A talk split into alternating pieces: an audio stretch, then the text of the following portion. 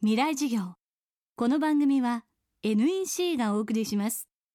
未来授業水曜日。チャプター3未来授業。今月はこの秋全国3都市で開催した公開授業の模様をお届けしています。テーマは世界の中の日本自らの立ち位置の確認日本が抱えるさまざまな問題と私たちはどう向き合いどう乗り越えていけばいいのか。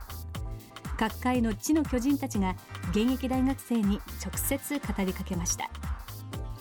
今週は日本文学者東京大学大学院教授ロバート・キャンベルさんの講義です。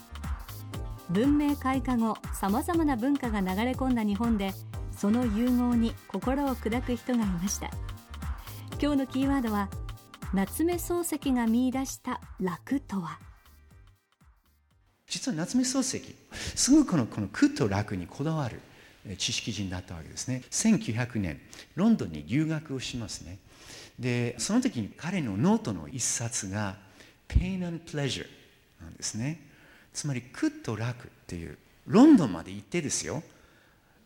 いろんな本を読みながらこの西洋人のこの特にこの pleasure と pain を切り分けなければならないというこの発想とずっと格闘をしていて論理的にそれを理解しようというこの彼のすごいこの努力の跡が見られるわけですね。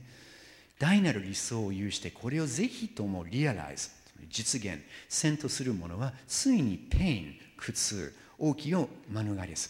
しからば人間はなぜに苦しんで pain を犯すやここにおいて一つの paradox 逆説を生ずこれすごく多分耳だけで聞いてる人は、まあ、さっぱり分かんないと思うんですね。だけどこれすごくいい文章ですよ。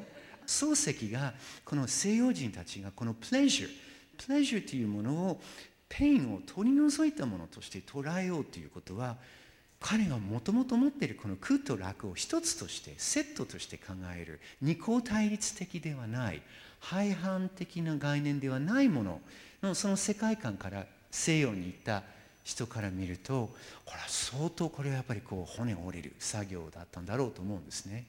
帰ってきて6年5年ぐらい経った時に有名な「草枕」という小説を書いてますね。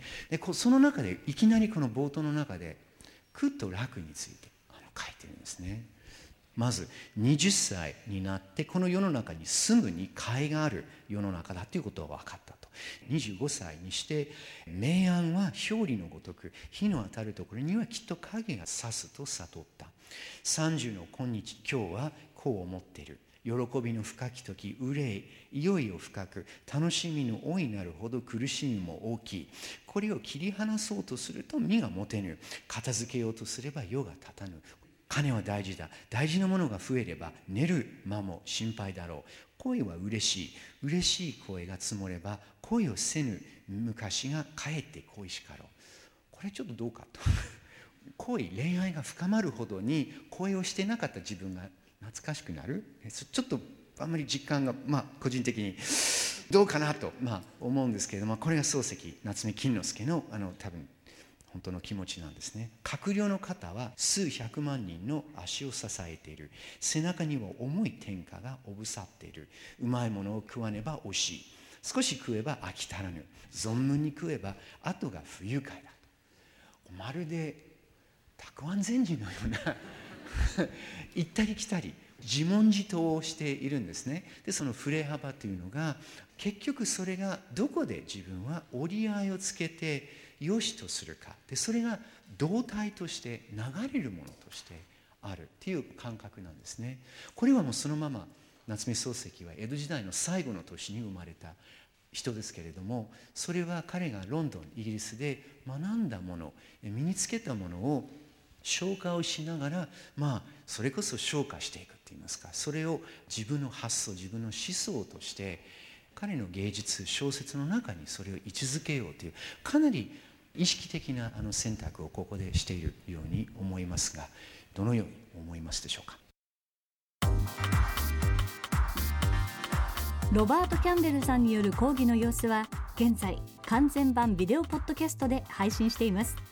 未来授業2012で検索してチェックしてください。またこのサイトでは茂木健一郎さん養老孟さん北川智子さん福岡伸一さん小山君堂さんの公開授業の様子も見ることができます。未来授業明日もロバート・キャンベルさんの講義をお送りします。みんなに優しい簡単タブレット。NEC のライフタッチ L には人気の定番アプリが最初から入っています。アプリサポートナビもついているから買ってあげたら迷わず使える楽しめる。私もママも。おじいちゃんも。みんなのアプリ付き簡単タブレットライフタッチ L NEC 未来事業。この番組は NEC がお送りしました。